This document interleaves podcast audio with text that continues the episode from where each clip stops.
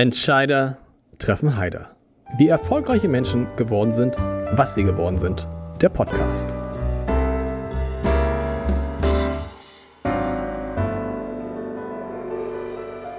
Herzlich willkommen. Das ist schon gut. Mein Name ist Lars Heider und ich habe heute jemanden zu Gast, der gleich anfängt zu lachen, wenn ich nur herzlich willkommen sage. Nein, ich habe heute eine Frau zu Gast, die viele, wahrscheinlich alle als Hockeyspielerin kennen. Und dabei macht sie längst was völlig anderes und im wahrsten Sinne des Wortes irre Großes. Ähm, sie kauft unter anderem alte Häuser und oder Grundstücke und baut sie um in, ich zitiere, Räume für ein modernes, urbanes Leben und für, und in ganzheitliche Wohnprojekte. Ihr Slogan ist, ich sehe nicht nur das, was da ist, sondern auch das, was man daraus machen kann. Das ist eine Eigenschaft, ehrlich gesagt, die ich auch gern hätte. Ich habe sie aber nicht und will heute mit Britta Becker ergründen, wie man das kann, wie man etwas sieht in etwas, was eigentlich gar nicht da ist. Liebe Britta, ich freue mich sehr. Wir fangen gleich an mit dieser, mit diesem, das, das fasziniert mich ja. Du siehst ein Haus, ein heruntergekommenes Haus und weißt sofort, da geht was oder da geht was nicht, wenn man das umbauen würde? Ja, also ja, es, also es fällt mir relativ leicht, ja. Also ich, ich sehe schon, ähm, welche die Vorteile des Hauses, der Lage, ähm, ja, und was man für Möglichkeiten hat. Aber das heißt, Lage ist okay. Wenn man jetzt an der Elbe steht und da ist ein Grundstück ja, mit einem heruntergekommenen Haus, dann ist es einfach. Ja, ich glaube, das ist ein bisschen falsch ausgedrückt gewesen. Natürlich, ähm, äh, ich meinte eher die Räumlichkeiten, welche Möglichkeiten die bieten, äh, wie, wie die, äh, ähm, ja, in dem Ra Raum oder in dem Haus äh, vorher vorgegeben waren und was man für Möglichkeiten daraus machen kann. Wie lernt man sowas? Äh, also ich habe das ja nicht gelernt. Also ich habe, ähm, ich hätte das sehr gern gelernt und war ähm, in der Lebensphase, wo ich ähm, das hätte studieren sollen, ähm, war ich ähm, ja voll Leistungssportlerin und ähm, habe mich das nicht getraut, weil ich so eine Perfektionistin war, immer noch ein bisschen bin und ähm, zwar ganz viel gemalt und gezeichnet habe und auch fotografiert habe, dann als Jugendliche mir eine eigene äh, Dunkelkammer ähm, eingerichtet habe und ähm, auch eine Mappe gemacht habe, aber ähm, ich habe mich nicht getraut, zu der Aufnahmeprüfung zu gehen, weil ich gedacht habe, das kann man, wenn man 50 Prozent ab der 10. Klasse bis zum Abitur gefehlt hat, ähm, dass alle anderen, die sowas machen wollen, doch ähm, bessere Voraussetzungen dann haben, alleine schon am Material, aus dem sie auswählen können, an Menge an Material. Das heißt, du hättest eigentlich gern Architektin, Architektur studieren wollen? Ja, genau, Architektur, also sogenannte Architekt Design, also ähm, Design, okay. Ja, in Architektur Design. Architektur ist ja letztendlich so ein bisschen, es gibt nicht so einen genauen Namen für das, was ich da jetzt mache, weil Innenarchitektur ist zu wenig. Und natürlich bin ich ja keine Architektin, sondern ich konzipiere wirklich die Räume und ähm, wie ich immer so sage, das i-Tüpfelchen ist dann das Einrichten. Ich mache aber auch mal, dass ich nur Räume einrichte, wenn sich das jemand wünscht. Aber eigentlich äh, macht es mir eben halt auch sehr viel Spaß, eben das, was du gesagt hast am Anfang, eben diese Räume zu erkennen, zu sehen, äh, zu gestalten und ähm, zu konzipieren und dann eben auch einzurichten. Wenn wir nochmal zurückgehen, in deiner Zeit als Hockeyspielerin, wusstest du das schon, dass du nach der Karriere als Hockeyspielerin sowas machen wolltest? Wie bist du dazu gekommen? Also genau wusste ich es nicht. Ich weiß jetzt natürlich viele Sachen, die für mich sicherlich äh, auch für mein Hockey ganz hilfreich waren. Also A, dass ich einen super Ausgleich hatte immer, weil ich sehr viel gezeichnet habe. Also dass man von diesem ähm, ich sage jetzt mal, sehr intensiven Alltag mit sehr viel Training schon, dass man da eben auch runterkommt. Äh, und ähm, da waren die ja die Schulzeiten noch ein bisschen anders als bei meinen Kindern heute. Da wirst du wahrscheinlich auch so kennen, da war man irgendwann mit 13 um 13 Uhr fertig mit der Schule und hatte ein bisschen mehr Freizeit, als mhm. wenn man jetzt heute Leistungssport macht. Und ähm, ja, und, da, und dann habe ich da eben relativ früh schon damit angefangen, auch äh, mein Zimmer, wie es halt, wie es halt jeder so macht, dann hundertmal umzustellen zur Freude meiner Eltern. Und ähm, wie war die Frage nochmal? Ja, die Frage ist, wie man da hinkommt. Du hast es schon beantwortet fast, weil das ist, glaube ich, immer, man fängt an mit dem, mit dem eigenen Zimmer vielleicht sogar schon oder dann mit der ersten eigenen Wohnung oder wenn man zum ersten Mal ein eigenes Haus hat, dann fängt man ja massiv an, sich dafür zu interessieren. Ähm, ich erlebe das auch gerade, aber da gibt es halt die einen, die sehen das und ich sehe das gar nicht. Also ich, äh, ich achte dann auf so, also auf Details schon gar nicht, aber auch so auf, auf Farbkonzepte, auch was könnte wohin kommen, wie könnten Räume neu geschnitten werden. Mein Gefühl ist, entweder man hat das oder man hat das nicht. Ich glaube schon, es ist ja so eine Form von, es gibt ja verschiedene Formen von Intelligenz und ich glaube, das ist eine räumliche Intelligenz, ähm, die man da ausgeprägt hat, die wiederum mir auch in meinem Sport zugute kam, weil man auf einmal Räume und Felder auf dem Spielfeld sehen kann, die vielleicht andere in dem Moment, die das nicht haben, auch nicht sehen können. Ähm, das ist für eine Spielgestaltung auch wahnsinnig interessant. Ähm, und bei mir ist es ja so, ich das hat sich nicht eben mal so entwickelt, so, äh, so dass ich das halt irgendwann mal gemacht habe, wie man das halt so macht, dass man dann irgendwann mal selbst anfängt zu bauen oder umzubauen, sondern das war ja schon immer so in mir drin, ne, dieses Kreative. Und ich bin so froh, dass ich über Umwege diesen Weg gefunden habe. Aber den, muss, den Weg musst du jetzt mal beschreiben, weil das eine ist ja Hockeyspielerin, äh, unfassbar viele Titel äh, gewonnen, mehrfache deutsche Meister und, und, und Nationalspielerin, das ganze Programm. Dann ist die Karriere irgendwann zu Ende und dann, hattest du da schon diesen Plan, das zu machen? Hattest du überhaupt einen Plan? Hast du das während der Karriere schon vorbereitet? Na, ich habe ja was anderes studiert. Also neben meiner, äh, meiner Leistungssportzeit als Hockeyspieler äh, ist ja immer so, dass man irgendwie, die wenigsten machen eine Ausbildung, aber die meisten fangen halt an zu studieren und haben auch schon ein klares Ziel. Bei mir war das halt nicht so vorgegeben. Also das Ziel war eigentlich so, ich möchte was Kreatives machen und dann irgendwie so, uh, nee, ich studiere dann doch lieber Sport. Und das warum? Warum eigentlich? Das ist so, weil es, äh, es war so Gerade, leicht, es war so leicht, ja. diesen Weg zu gehen. Und wahrscheinlich auch eben dieser Perfektionismus, dass man eben, dass ich in dem Moment gedacht habe, so, uh, vielleicht äh, strauchelst du da oder vielleicht, ne, also keine Ahnung, vielleicht ist das nicht gut genug. Ich habe das ja sozusagen, ich habe das, das hat mich ja so lange in meinem Leben verfolgt, dass ich 2015 tatsächlich dann so eine Mappe gemacht habe und mich beworben habe bei mhm. ähm, einer äh, Schule äh, und ähm, für ein Studium und dann tatsächlich meine Mappe für so gut empfunden wurde, dass ich zur Aufnahmeprüfung eingeladen wurde. Dann habe ich diese Aufnahmeprüfung gemacht und dann schwupps, auf einmal hatte ich ein Studium an der Backe und ähm, habe da ja schon sehr lange in diesem Beruf gearbeitet und habe dann mir ein Semester, dachte ich so, ich gucke mir das mal an und gucke mal so das, was ich eben nicht so gut kann. Und ich bin ja schon in sehr vielen äh, Punkten und Fächern sehr viel weiter als alle, die dort anfangen, weil ich ja einfach da schon Berufserfahrung habe. Und aber ein paar Sachen würde ich auch gerne können. Und dann ist es halt auch bei mir immer so, ähm, entweder ganz oder gar nicht. Und dann habe ich gedacht so, oh, was die können, dass sie jetzt jeden Tag hierher kommen und so weiter, das mache ich jetzt auch. Und dann habe ich das halt das erste Semester voll durchgezogen. Es war total cool. Es hat so viel Spaß gemacht. Es war wirklich wahnsinnig interessant und hat einem nochmal so einen anderen Horizont, also mir einen anderen Horizont ge gegeben. Und also es war wirklich spannend, aber ich konnte halt auch als Vierfachmutter das dann eben nicht länger leisten. Also so, ich hätte es sehr gerne weitergemacht. Habe auch alle Prüfungen gemacht und alle gut bestanden und so weiter. Aber ähm, fand das mega spannend, aber ich musste dann für die Familie da doch zurückziehen.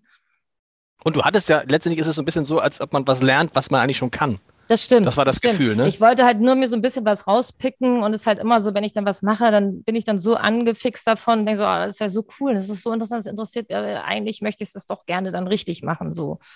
Und, du musst jetzt ähm, nochmal erklären, also was wolltest du mit Sport werden? Wolltest du Sportlehrerin werden? Wolltest du Hockeytrainerin werden? Was hättest du mit dem, was hättest du damit gemacht am Ende? Das war letztendlich ein, ein, Studium für Lehramt, aber mhm. ich, mir war ziemlich klar, dass ich das nicht machen möchte. Also so, ich habe das halt studiert, damit ich das studiere. So und ähm, hatte auch sehr viele Fehlsemester, weil es ähm, zu meiner Zeit damals so war, dass die Universität in Frankfurt obwohl es eine Sportuniversität war, ähm, nicht ähm, uns Leistungssportler unterstützt hat. Das heißt, wenn man dreimal im Semester gefehlt hat ähm, in einem Kurs, dann wurde der einem nicht angerechnet. Und das ist, wenn man so Krass. Vorbereitungslehrgänge hat und so, was im Hockey relativ häufig stattfindet und man irgendwo in der Weltgeschichte umherfliegt, dann sind da auf einmal relativ viele Semester, die man dann streichen muss oder ein Urlaubssemester einlegen muss. Okay, und dann, wann kam dann die, du hast nie als Lehrerin gearbeitet, richtig? Nee, ich habe äh, so ein Referendariat, also nee, Praktika in der Schule gemacht, zweimal in zwei verschiedenen Schulen und habe dann aber für mich festgestellt, äh, da war ich dann schon, also ich habe Sport und Kunst und Deutsch hat, waren meine Fächer und ähm, habe dann ähm, aber relativ schnell festgestellt, dass das nicht mein Weg sein wird, sondern dass dieses Kreative sozusagen, dass ich dann schon ähm, ich habe viel fotografiert. Ich habe mich früher sehr viel für Fotografie auch interessiert, mhm. wie ich ja schon erzählt habe, mit ähm, der eigenen Dunkelkammer und hatte für mich so in meinem Leben das Glück, dass ich ähm, über meine Sponsoren, die ich hatte zur äh, Sportzeiten, dass eben Peter Lindberg mich fotografiert hat für eine Kampagne von Opel und Ellen von Unwert für Adidas und Jim Rakete hat äh, für mich nach wie vor meine schönsten Fotos von mir gemacht. Wow. Und das ist irgendwie so, das, das war, waren schon so coole Erlebnisse. Und dann habe ich mir gedacht, so, ähm, das ist ja auch so meins. Und ich habe das schon immer gemacht und wollte dann sehr viel fotografieren und habe dann relativ schnell festgestellt, dass ich ähm, die digitale Fotografie nicht so ähm, mag äh, so, und ähm, dass das jetzt die damals ja schon entscheidend die Zukunft sein wird und ähm, habe mich dann entschieden, dass das nicht meins ist, weil ich eben mehr so ähm, äh, auf Momente, Licht und so weiter gesetzt habe. Und ähm, dann habe ich einfach gedacht, dass einfach zu viele dann das machen werden, weil sie auch einfach die Möglichkeiten haben, das auch noch am ähm, Computer zu bearbeiten und so weiter. Und das war nicht mein Weg. Und habe dann sehr ja, festgestellt, dass dieses mit den Häusern und äh, Konzipieren und Räumen entwerfen, ich denke ja auch sehr bildlich als Mensch und ähm, ähm, dass das schon ähm, mir, also mir diese Genugtuung oder ähm, äh, diese Freude bringt, die mein Sport mir gebracht hat. Das ist immer schwer, wenn man was äh, von Kindesbein an ähm, auf äh, schon fast einem beruflichen Niveau macht vom Zeitaufwand und äh, das dann auch noch ganz gut kann, was zu finden im Leben nach der Sportlerzeit, was einen genauso abholt. Das ist genau. Und die Frage ist dann natürlich, wie kriegt man dann den, den ersten Auftrag? Weil man hat es ja nicht angesehen, Achtung, ich entwerfe Häuser oder ich entwerfe Räume oder ich mache Inneneinrichtung. Und man hat ja in dir wahrscheinlich immer gesehen, oh Mensch, Britta Becker, die berühmte Hockeyspielerin. Erzähl doch mal von früher. Wie gab es den ersten Auftrag? Ja, ich bin, ich bin ja schon ein bisschen länger nicht mehr Hockeyspielerin. Wir sind ja auch noch, wir sind ja auch noch in der, sozusagen in dieser, in dieser Übergangsphase. ähm, ja, das spricht sich ja relativ schnell rum, dass einfach so im Freundeskreis, ne, Bekanntenkreis, dass da relativ viele sehen, was man macht oder ne, und sagen, oh, kannst du mir hier mal weiterhelfen oder da und dann geht das relativ schnell oder ging das relativ schnell. Sehen, was man macht, weil sie in deinem eigenen Haus waren und gesagt haben, mein Gott, du hast ja irgendwie ein besonderes Händchen dafür, kannst du mich auch mal beraten oder kannst du mal mitkommen in meine Wohnung, in mein Haus? Genau, also ne, so, so fing das an bei Freunden oder Bekannten. Das ist ähm, dass sie dann sehen, oh, äh, das kannst du ja richtig gut oder das ist ja toll. Ich hab, wir haben ja auch privat die Erfahrung gemacht, dass das einfach auf so eine positive Resonanz ne, gestoßen ist, ähm, dass das ähm, so gut ankam und ähm, dass äh, das ist natürlich dann nochmal eine Bestätigung für den Weg gewesen, ne? dass man dann denkt, so ah, äh, ist ja interessant. Also ich liebe das so sehr, das zu machen und ähm, das ist total meins und äh, bestmöglich dann auch noch wird das von anderen auch noch so empfunden. Brauchst aber immer, wenn du was machst, noch einen Architekten dazu oder nimmst du noch einen Innenarchitekten dazu? Wie arbeitest du? Nee, ich, ähm, ich habe äh, hab einen Baumingenieur, mit dem ich jetzt schon seit über zehn Jahren zusammenarbeite. Und wenn wir einen Architekten brauchen für bestimmte äh, einfach statische, statische Sachen, brauchen wir einen Statiker, aber für einfach hm. bestimmte Zeichnungen, die man einreichen muss oder weiter, dann nehme ich mir einen Architekten dazu. Okay. Und du machst tatsächlich auch nicht nur, du machst natürlich Aufträge, wenn ich jetzt kommen würde und sagen, bitte ähm, ähm, kannst du mein Haus umbauen, dann würdest du das, würdest du das eigentlich machen? Ich habe mal geguckt auf deiner Seite, das sind ja so Riesenhäuser. Und ist es so ein bisschen so, wie man braucht, also mindestens unter 500 Quadratmeter, ist es schwierig? Oder? Ja, das ist oder? tatsächlich, also tatsächlich bin ich jetzt momentan ähm, gerade noch daran dabei, ähm, mir was aufzubauen. Also mhm. momentan, mhm. äh, wie ich gerade schon gesagt habe, ähm, habe ich eine Assistentin und ich habe einen Bauingenieur, mit dem ich eng zusammenarbeite. Äh, und aber je mehr Anfragen kommen, desto größer müsste ich dann werden, weil ich das dann irgendwann auch nicht mehr ähm, bewerkstelligen kann zeitlich. Und, ähm, und dann wären jetzt, sage ich jetzt mal, wenn jetzt jemand in Anführungszeichen nur mit einer Küche kommen würde, oder keine Ahnung im Wohnzimmer. Hm. Das wäre dann wahrscheinlich für mich vom Auftrag nicht so interessant, aber ein ganzes Haus ist egal, wie groß, ob das jetzt 100 Quadratmeter hat oder 200 Quadratmeter, das ist schon äh, meins.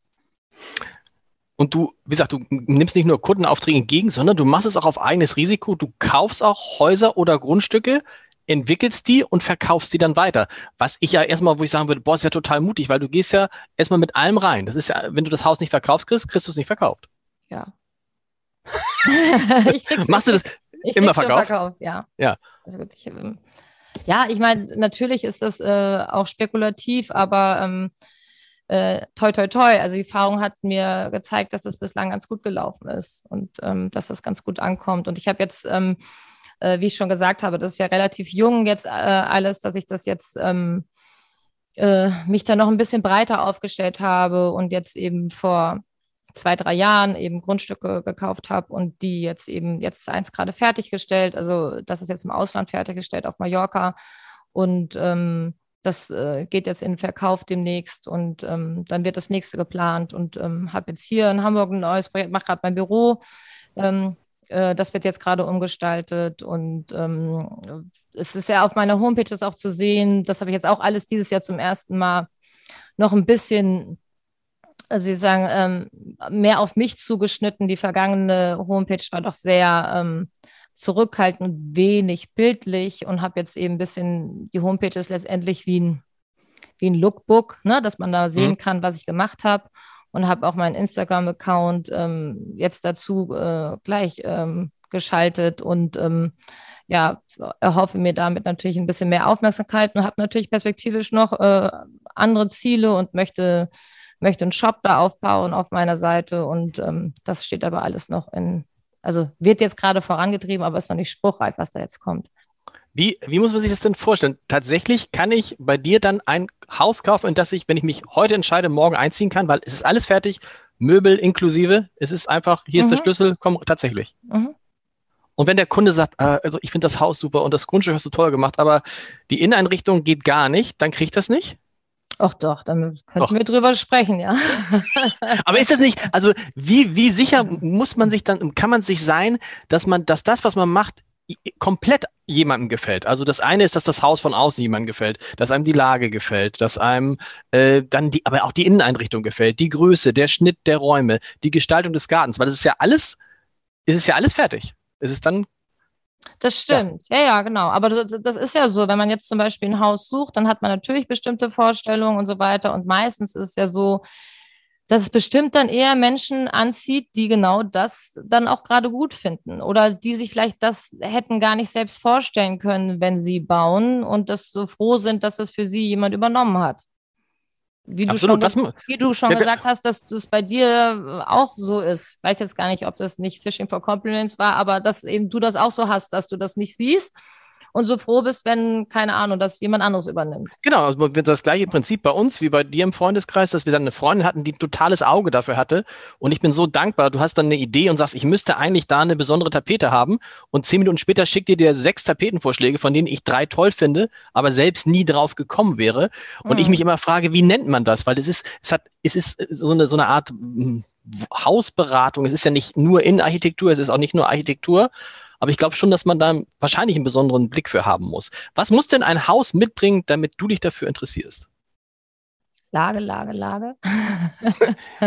ist das einzige? Nein. Na, also es kommt ja darauf an. Also wenn ich das jetzt selbst entwickle, ist natürlich so, ähm, minimiert das natürlich das Risiko. Also wenn du eine Klar. gute Lage hast, dann ist natürlich, kannst du, wie du gerade gesagt hast, oder die Frage gestellt hast, wie ist denn das jetzt eigentlich, wenn das dann jemand nur die Lage gut findet, aber innen doof?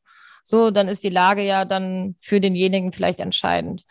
Äh, ich, also, keine Ahnung, ich habe natürlich bestimmte Vorlieben oder ähm, also was mir wichtig ist an Häusern oder wie ich wohne, ist natürlich immer so, dass man versucht, seine Erfahrungswerte da auch mit einfließen zu lassen. Und ähm, bei mir muss es halt immer auch ähm, äh, schon schön, aber auch praktisch sein. Ich bin ja eine Mutter von vier Kindern und habe eine Großfamilie und ähm, es gibt bestimmte Sachen, da kann man halt nicht immer nur auf Fluchten und Linien achten, sondern es muss eben auch so ein bisschen sein, ah gut, aber wenn ich jetzt hier die große Wohnküche habe oder was auch immer, dann ist es vielleicht praktisch, dass man da nochmal die Öffnung zum Wohnzimmer schließen kann ähm, weil äh, einfach zu viele Kinder rumlaufen oder so. Oder, ne? Also das ist, ähm, dass man eben mit, das mit den Kindern die Nähe ja schon gerne haben möchte, aber vielleicht auch mal die Möglichkeit haben möchte, dass man äh, ein bisschen einen Moment der Ruhe zu, zur Ruhe kommt oder so.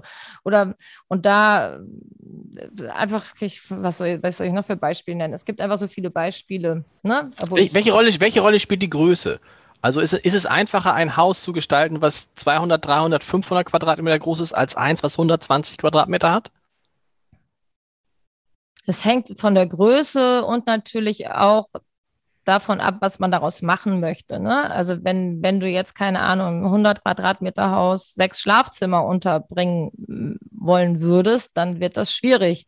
So, ähm, aber wenn, ähm, ja, also einfach auch was, was man sieht, was man daraus machen kann. Aber wenn ich jetzt neu baue, dann versuche ich natürlich auch wieder meine Erfahrungswerte da einfließen zu lassen, dass ich schon versuche, so groß wie es irgendwie geht zu bauen, auch wenn das natürlich im Bauen dann natürlich auch nicht günstiger wird, wenn man größer baut, aber dass man einfach ähm, diese Großzügigkeit ähm, behalten kann, alleine indem man große Räume schafft. Wenn man keine großen Räume schafft, hilft es dann, dass man diese Räume nicht so vollstellt?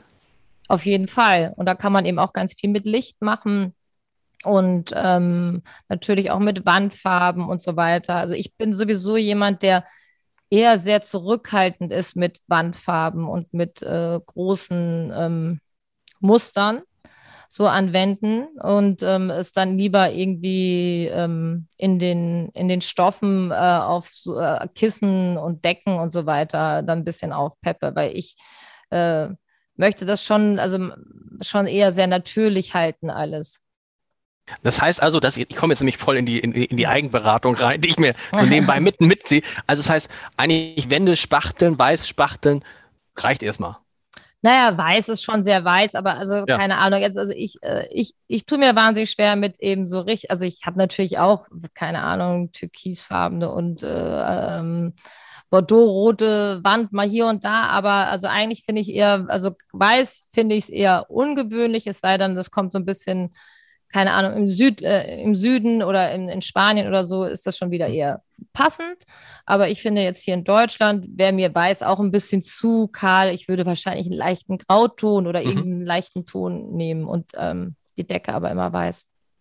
Du sagst es gerade, damit es irgendwie schön natürlich ist. Ja. Welche Rolle spielt das eigentlich bei dir? Also die, man kann ja irgendwie äh, wie, wie unser Parkettlehrer zum Beispiel neulich gesagt hat, ja, Sie können jetzt hier das 100 mal Bioparkett kaufen oder biologisch Bio, Bioholz. Wenn Sie es dann verkleben, haben Sie das gleiche Schlamassel vorher. Spielt das eine Rolle bei dem, was du machst? Also arbeitest du viel mit äh, Biolacken, Biofarben, äh, Naturmaterialien? Na, ich arbeite ähm, sowieso mit vielen Naturmaterialien, also die Kombination aus, ähm, naja, also wie das, also Holz natürlich, Beton, Stahl, ähm, Stein. So, das finde ich eine gute Kombination. Und natürlich möchte man sich jetzt nicht irgendeine Farbe an die Wand hauen, die nicht atmet oder so. Hm. Also da achte ich schon drauf. Das Prinzip der Zimmer, das ist ja so irgendwie ein über Jahrhunderte gewachsenes, dass jede, jedes äh, Haus hat ein Wohnzimmer, ein Schlafzimmer, eine Küche, ein Kinderzimmer. Ist das nicht eigentlich total anachronistisch? Ist es nicht einfach großer Quatsch, immer so zu denken, egal was ich habe, ich brauche auf jeden Fall ein Wohnzimmer? Das stimmt. Also das, kann, also das am Ende des Tages hat das ja auch ein bisschen was, wie man leben möchte, ne? Oder also das sind die Menschen ja unterschiedlich. Ich brauche zum Beispiel kein Esszimmer. Also das. Okay, ihr esst liegt, in der Küche oder wo esst liegt, ihr? Liegt aber daran, dass ich eine ja. große Küche habe, weil ich, äh, ich so ein Küchenmensch bin und ich liebe einfach eine große, liebe es, eine große Küche zu haben und finde es herrlich, äh, wenn da ein großer Tisch steht. Also es muss natürlich auch eine große Küche sein. So und, ähm, und kann dann sehr gut auf ein Esszimmer verzichten. Und ähm, weil ich sowieso, ich, ich könnte wahrscheinlich theoretisch auch auf Wohnzimmer verzichten, weil ich die meiste Zeit in der Küche verbringe. Und es ist äh, Liebe am Abend da noch zu sitzen und so. Aber ähm, ja, das ist ja, das, das, hängt ja auch ein bisschen was äh, wieder mit dem Platz zusammen. Ne? Wenn man viel Platz hat, dann kann man sich das natürlich alles ähm, ähm, kann man sich auch im Wohnzimmer gestalten, obwohl man es vielleicht gar nicht so braucht. Das Absurdeste finde ich immer, wie viele Menschen ein Gästezimmer haben, das auch meistens relativ viel Platz wegnimmt, wo du denkst, wie oft hast du eigentlich Gäste, die übernachten? Ja, also oder ich vielleicht, ne, oder wir vielleicht, wenn, sag, lass es zehnmal im Jahr sein, aber dafür ist an 350 weiteren Tagen, 55, so ein Gästezimmer blockiert, oder? Stimmt total, gebe ich dir total recht. Also finde ich auch. Also was macht man, was macht man, was, was macht man da? Kein Gästezimmer, sondern einfach im Arbeitszimmer auch ein Schlafsofa reinstellen oder ich habe keine Ahnung. Ja, ich, ich denke, das ist ausreichend. Ne? Also es kommt ja darauf an, wenn jetzt die Gäste immer die Großeltern sind, die zehnmal im Jahr kommen, dann möchte man denen natürlich auch, wenn man die Möglichkeit hat, äh, das äh, schön gemütlich und ähm, ich hoffe, ich mache mir altersgerecht oder so zu gestalten, dass es nicht zu kompliziert ist oder so. Aber ich finde es doch, also den Luxus eines Gästezimmer, Gästezimmers haben doch sowieso wenige. Ne? Also, und ich finde es schon schön, wenn man ein Arbeitszimmer hat und dann da ein Schlafsofa oder so drin hat, dass man dann einfach ausziehen kann. Du sagst sowieso, ganzheitliches Wohnprojekt heißt bei dir, dass man die Zimmer unterschiedlich nutzen kann. Dass man also auch ein Zimmer, was man vielleicht in einer gewissen Zeit des Tages als für, für privat nutzt, in anderen Zeiten des Tages als Arbeitszimmer nutzen kann. Wie muss man sich das vorstellen? Wie geht das? Ja, also, also hm, wieder zurück zum Küchenmensch Britta. Das hört sich so an, als eigentlich die großartige Köchin. ähm, nein, ähm, das ist für, für mich halt sehr zentraler Raum und tatsächlich, wenn wir jetzt mal die Corona-Zeit, äh, wenn man zurückspult und wir kein Homeschooling mit Kindern zu Hause hätten, dann ist es natürlich so, dann sitze ich auch ganz oft in der Küche und arbeite dort. Ne? Oder ich setze mich irgendwo anders hin. Ich habe natürlich auch ein großes Büro, in dem ich sitzen kann, in dem ich jetzt gerade auch sitze. Aber also wenn ich jetzt äh, Ruhe habe und in Ruhe in der Küche sitzen kann, dann setze ich mich lieber in die Küche. Und planst dann die Räume so, dass sie, haben sie bei dir bewusst eine Funktion oder sind die immer multifunktional? Wenn du jetzt für jemand anders Häuser planst. Ja, da gibt es ja schon auch ein Vorgespräch, was demjenigen wichtig ist. Aber wenn ich jetzt zum Beispiel das Haus, das ich jetzt auf Mallorca geplant habe, das ist natürlich dann so, wie ich denken würde, was mir wichtig ist. So, und das ist, multifunktional. Das ist äh, auf Mallorca ist natürlich alles nochmal ein bisschen anders, weil sich natürlich auch viel draußen ähm, abspielt, weil einfach äh, die Witterungsverhältnisse ja einfach anders sind. Aber ja, also am Ende des Tages ist es doch klassisch. Wohnzimmer ne, ist schon eher so ja. der Raum, wo man ähm, sich zurückziehen kann, ein bisschen chillen kann und ne, sich auch mal ablegen kann, so wenn man denn Zeit und Lust dazu äh, hat. Und die Küche ist natürlich ähm, ja, für mich ist, ist die Küche halt immer entscheidend, dass sie, wenn man die Möglichkeit hat, dass sie großzügig ist und dass sie einen Kontakt ähm, auch zu anderen Räumen hält. Was ich jetzt interessant fand, war, dass, wo ich am meisten drüber nachgedacht habe und was mir auch am meisten Spaß gemacht habe, ha hat, waren die Badezimmer. Mhm interessanterweise, weil da fand ich, ich fand auch unglaublich, was man da alles äh, machen kann und was auch da eine Rolle, so dieses, dieses Gefühl, das ist ein schönes Badezimmer mit einer schönen großen Dusche und das ist mit irgendwie Holzelementen, das viele andere Zimmer, finde ich, sehen irgendwie, ja, es, da, da, kommt es dann stark auf die Einrichtung an, aber bei Badezimmer kommt es halt auch stark auf die, äh, auf die Grundidee an, ne?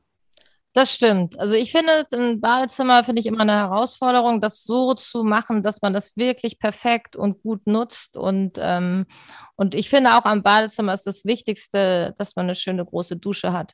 So, also wenn man das denn sich so gestalten kann. Also ich finde es herrlich, eine große Dusche zu haben. Ja. Und dann kann man nämlich auch auf diesen ganzen Kladderadatsch, den einen eigentlich eher stört am Bad, nämlich dass man dann noch eine, einen Duschvorhang, äh, wie ich es früher hatte, oder eine Duschtür hat. Es ist doch herrlich, wenn man, wenn das so großzügig ist, dass man sogar darauf verzichten kann. Du hattest einen Duschvorhang? Das ist mhm. aber schon lange her. Mhm. In meiner ersten Wohnung, ja. Uh. uh. äh, zu, zu, den, zu den Möbeln. Du besorgst die Möbel ja dann auch alle selber. Mhm. Das heißt, machst du es wie der normale Mensch, der geht in die Wäscherei oder in irgendwelche coolen Möbelläden und guckt da? Oder nimmst du Sachen und baust sie zu Möbeln um? In der Wäscherei war ich echt schon lange nicht mehr. Okay. Ähm, ich habe bei mir ist immer so, es gibt tatsächlich auch, um Platz zu nutzen, ähm, der vielleicht toter Platz wäre, lasse ich viele Sachen auch einbauen. Mhm. Also, ähm, und ich finde aber immer diese Kombination von sehr coolen, modernen Designermöbeln, die mir gut gefallen, äh, in der Kombination mit alten Möbeln, finde ich super. Das liebe ich. Das heißt, Designermöbel, da ist man so, wo sind wir denn? Bei Rolf Benz so in der Region oder was? Oder ist das schon wieder zu sehr 80er?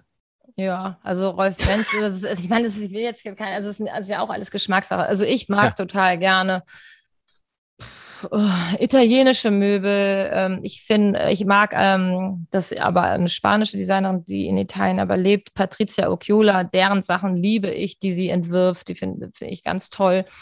Und ähm, und dann gibt es, ich finde die Stühle von Gubi toll. Ich finde, also muss ich jetzt mal überlegen, ob mir das jetzt alles so schnell einfällt. Ähm, also es gibt einfach so ein, Klass so ein paar Klassiker, die ich auch so cool finde. Einfach, wo ich dann, ähm, hier, Warmchair habe ich hier stehen im Büro. Sieht man gerade nicht. Das ist ein mega cooler Sessel, der so super gemütlich ist. Und ähm, äh, das, da ist auch manchmal so, das ist ja wirklich, wirklich auch Geschmackssache. Also was gefällt hm. einem gut und äh, ich äh, freue mich immer, wenn es neue Sachen auf dem Markt gibt, die gerade rauskommen, kann mich da wahnsinnig dran erfreuen, wenn sich je, wieder jemand was Cooles oder Schönes ausgedacht hat. Und dann halt die Kombination mit alten Möbeln. Das finde ich halt so schön.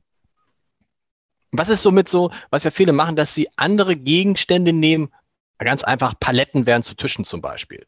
Baumstämme werden zu, zu, Nacht, zu Nachttischen oder sonst was. Also dass man Dinge zweckentfremdet, alte Rohre, daraus wird irgendwas gemacht. Machst du sowas auch?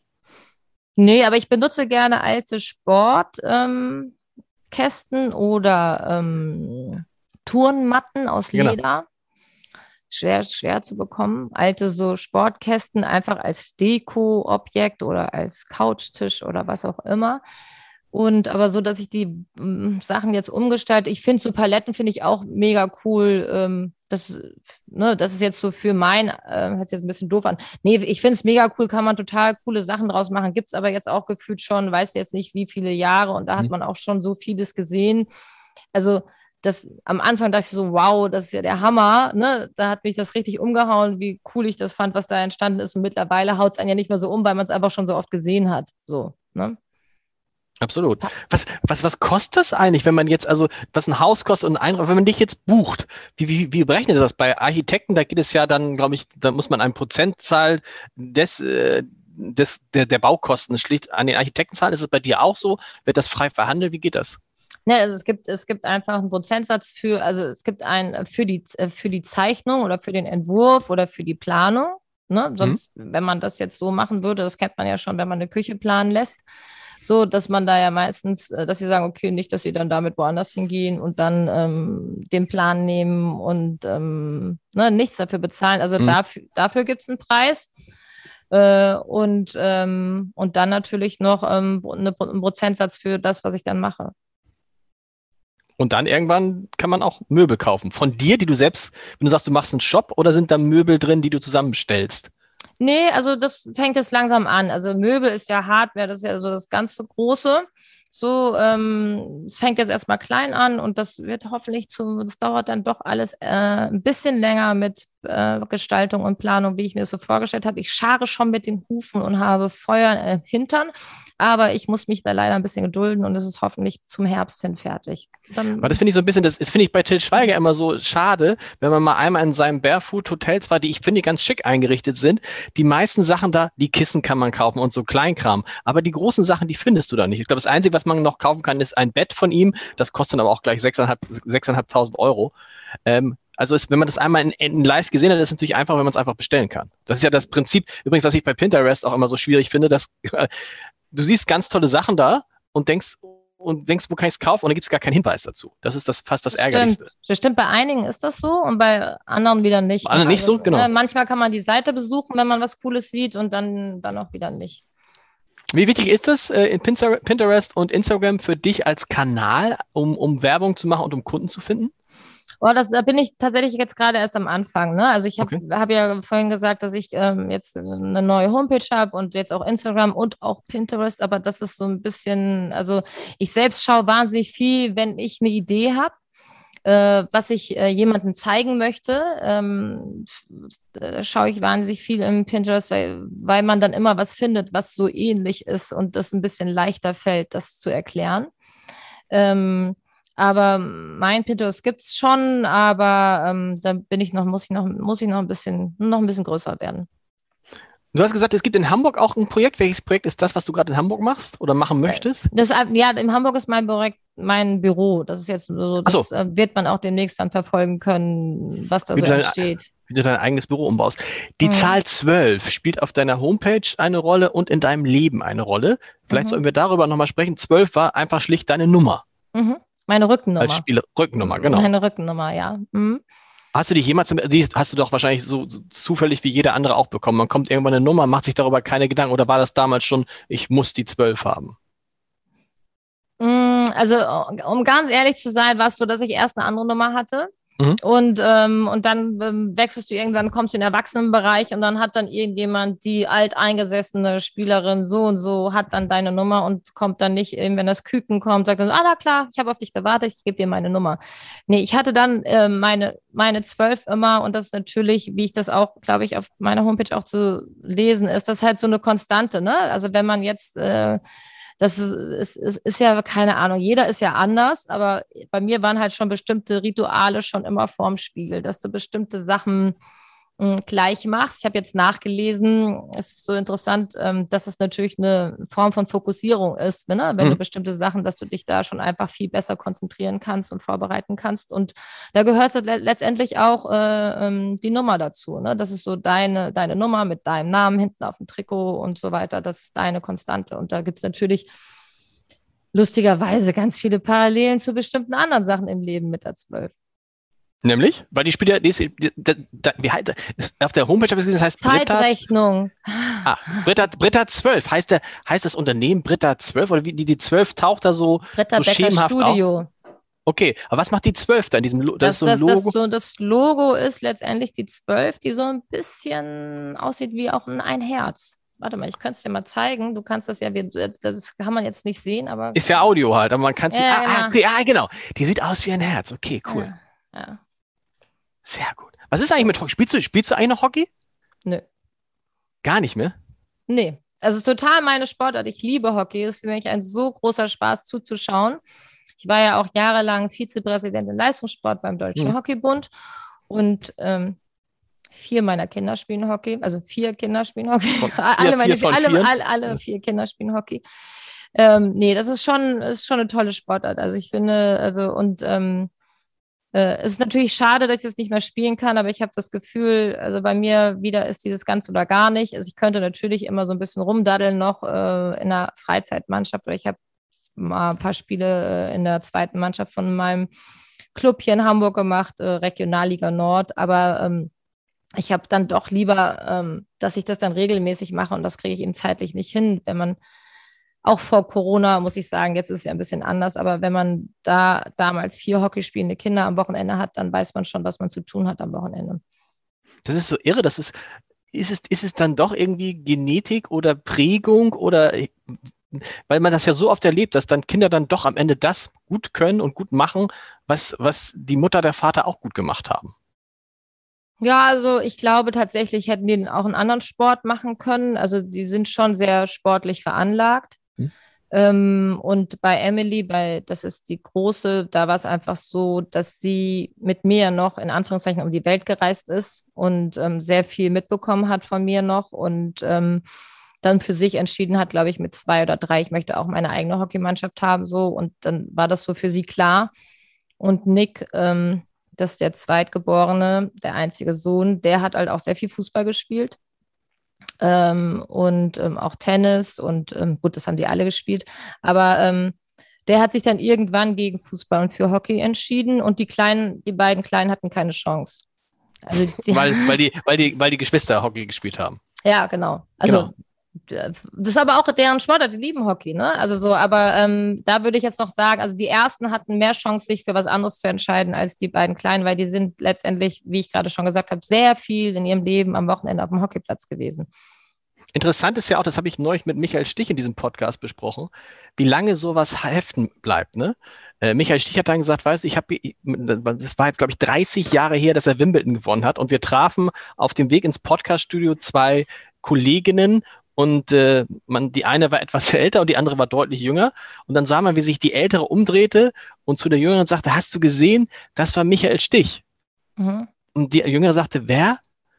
Und Michael Stich empfand das aber gar nicht als Beleidigung, weil er sagt, es ist 20, 30 Jahre her und ich will auch gar nicht mehr der Tennisspieler sein. Ich habe, du nix, es scheint, es, es geht dir so ein bisschen so ähnlich, ne? dieses ewige, ah, Britta Becker, die Hockeyspielerin. Na, also ich, ich meine, das, also das hat mich wahnsinnig geprägt und ich bin so dankbar, dass ich all diese Erfahrungen machen konnte. Und ähm, aber es ist natürlich, ähm, was man halt zu seiner aktiven Zeit nicht sieht, ist natürlich das bestmöglichst das Leben danach ja noch sehr viel länger und intensiver ist. Mhm. Und ähm, das kann man natürlich als junger Mensch oftmals ja gar nicht so sehen. Und ähm, und es ist natürlich eigentlich in fast allen Sportarten so. Ich glaube sogar in der Volkssportart Nummer eins, im Fußball ist es so, dass man den einen oder anderen Fußballspieler, ich, ich will jetzt mal sagen, dass ähm, meine, weiß ich nicht, meine Familie ist sehr Sport interessiert, aber dass bestimmte Kinder ja heutzutage nicht mehr wissen, wer Michael Ballack ist. Und das ist noch gar nicht so lange her. Stimmt. Also so, und das ist einfach der, der Zahn der Zeit, das ist einfach so. Das ist äh, jetzt heute ist es vielleicht noch ein bisschen leichter, weil man sehr viel schneller Bildmaterial bekommt von Sachen, die passiert sind oder so. Und das war vielleicht zu meiner aktiven Zeit äh, nicht so. Ne? Also ich habe zwar auch sehr viel Bildmaterial, das ist aber alles auf Videokassetten. Die kann ich noch nicht mal mehr abspielen. Also so ähm, und ähm, ich, ich finde das total normal und ähm, finde auch immer dieses ständige Rückblicken im Leben ähm, das kann ja immer was sehr Schönes und Romantisches haben, aber ich schaue lieber im Hier und Jetzt und nach vorne. Wem ist da gut gegangen? Es ist Udo Lindenberg, der ja irgendwie äh, vor kurzem über, äh, über, äh, über die Reeperbahn ging und dann ähm, standen da zwei, auch zwei, zwei junge Leute und dann sagte er, hast du gesehen, da war dieser, da war dieser Typ, dieser, wie heißt er nochmal, weiß ich nicht. Und dann sagte der andere, der mit Clouseau gesungen hat. Ja, so, das süß, war als in ne? seiner Hochzeit süß, mit ne? Cello und denkst, du denkst ja. irgendwie, das ist Udo Lindenberg. Ja. Aber der, für, für die Generation kommt der natürlich ähm, nochmal neu. Ja. Ähm, wenn es, wenn es ein Haus gäbe in Hamburg, was du umbauen könntest, welches wäre das? Oh Gott. Egal, kannst auch das Rathaus nehmen. Mhm. Hm. Oder fragen wir erstmal, wo, le wo, le wo, auf, wo lege es? Lege es an der Alster, lege es an der Elbe oder in einem Stadtteil, den man im Moment gar nicht so drauf hat? Also tatsächlich, wenn ich es mir aussuchen könnte, wäre es immer ein Haus mit einer Lage mit Weite, mhm. weil ich das halt sehr besonders finde, wenn man das sich, so wenn man irgendwie einen Blick hat in die Ferne. Also sei es jetzt an der Alster an der Alster gibt es noch gar nicht so viele Häuser, ähm, die direkt an der Alster liegen. Die liegen eher an den Kanälen. Aber ähm, ich finde auch El Elbe richtig cool. Ähm, und äh, das ist eher so ähm, mein Stadtteil, wo ich mal spazieren gehe, aber sonst nicht so viel bin. Also äh, an der Elbe hätte ich richtig Lust, mal was zu machen, ja. Und sonst so ein Stadtteil, den man nicht auf, im, im, Blick hat oder kann ja auch im Umland was sein, wo du sagst, was ist eigentlich ein interessantes Gebiet, wo ich schon öfter mal Häuser gesehen habe, keine Ahnung, irgendwie Glückstadt, irgendwie Colmar, solche, also so, solche, die auch ja an der Elbe liegen, die mhm. man als Hamburger aber natürlich nicht drauf hat, weil man immer gleich bei Elbe an Nienstedten, Blankenese oder so denkt. Ja, okay. Ähm, tatsächlich ähm, bin ich da auch zu wenig in solchen Gebieten unterwegs, aber ich kann mich, wenn ich mal irgendwo bin, äh, äh, was sagen meine Kinder äh, immer sagen, das kann nicht sein, egal aus welchem Stadtteil du nach Hause kommst, du sagst immer, es ist so cool, es ist so schön da. Du kannst es gar nicht, es ist echt Wahnsinn, was man da alles machen. Also so, also ich kann mich da immer sehr dran erfreuen und auch sehr viel sehen, was ich cool finde und was man an, ne, was man irgendwie gestalten könnte oder so. Oder, oder da ist ja ein cooles Haus und das könnte man machen. Aber ich kann dir jetzt nicht explizit sagen, es ist jetzt der, äh, die Stadt außerhalb von Hamburg oder an der Elbe. Hier in Hamburg, also keine Ahnung, wenn ich jetzt in Eimsbüttel, in Ottensen oder sonst, ne, äh, Barmbek bin, es gibt immer irgendwo schöne Orte und schöne Plätze, wo ich mich dran erfreuen kann und sagen, oh, das ist ja richtig cool. Viele, die mit Häusern, mit Immobilien zu tun haben, machen sich so ein bisschen Sorgen, wie in Hamburg gebaut wird. Geht dir das auch so? Weil es muss ja schnell gebaut werden und wenn man sich heute so Stadthäuser anguckt, dann stellt man fest, die haben keine Dächer mehr, die sind äh, komplett rundherum verschalt. Das heißt, die sind gar nicht mehr mit den klassischen Steinen gebaut, zumindest sieht man es nicht. Äh, sie sind sehr, sozusagen Raumwunder, die Räume sind sehr effizient, aber es sieht halt zum Teil gar nicht mehr aus wie ein Haus, sondern mehr wie ein Kasten. Du meinst die Neubauten? Die Neubauten, genau. Ja, ja, ähm, das ist ja, es, man, man geht ja auch manchmal so, wenn man hier so durch die Stadt geht, ist, äh, denkt man ja auch manchmal jetzt schon an Überbauten, die so aus den 50er, 60er oder 70er Jahren sind, so, oh Gott, was für eine Bausünde, wenn man mhm. all diese schönen alten Bauten dazwischen steht.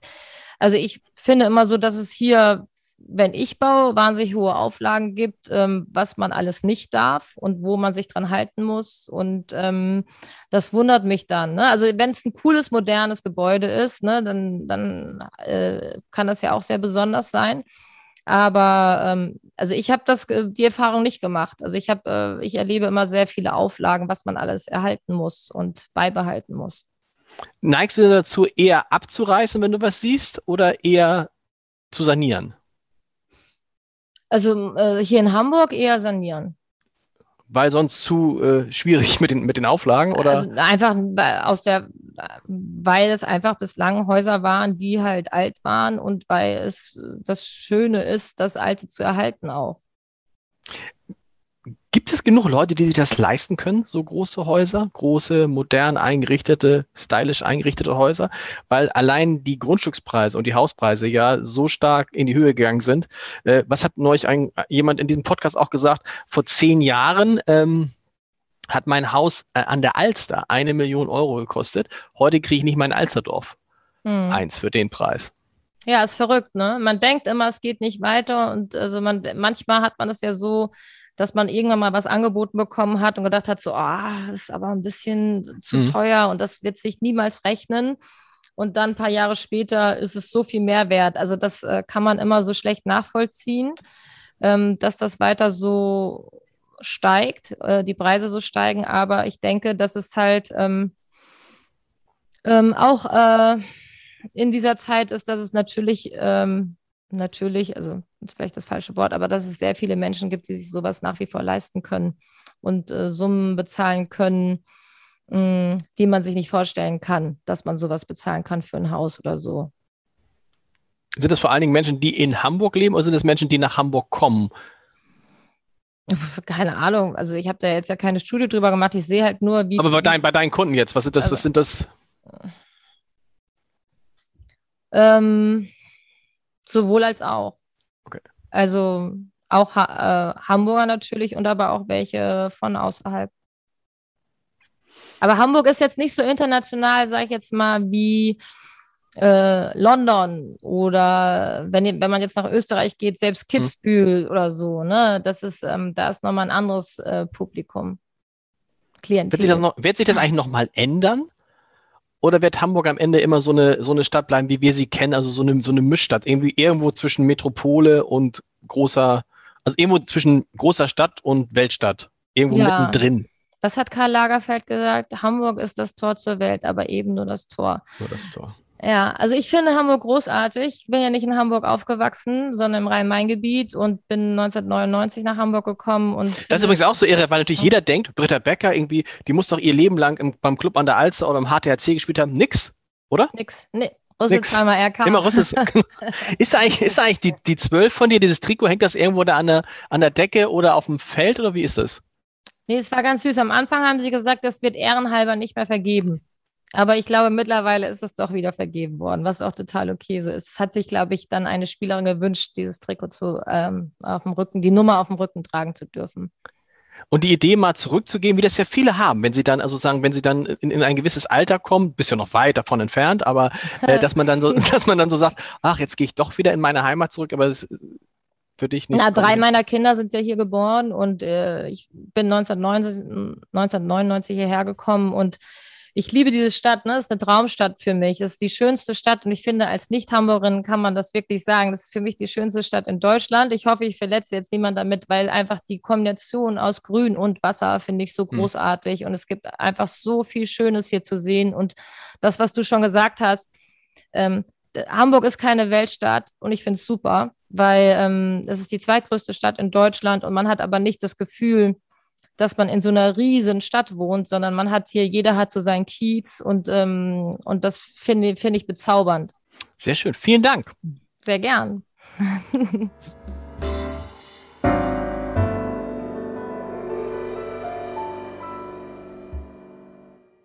Weitere Podcasts vom Hamburger Abendblatt finden Sie auf abendblatt.de slash podcast.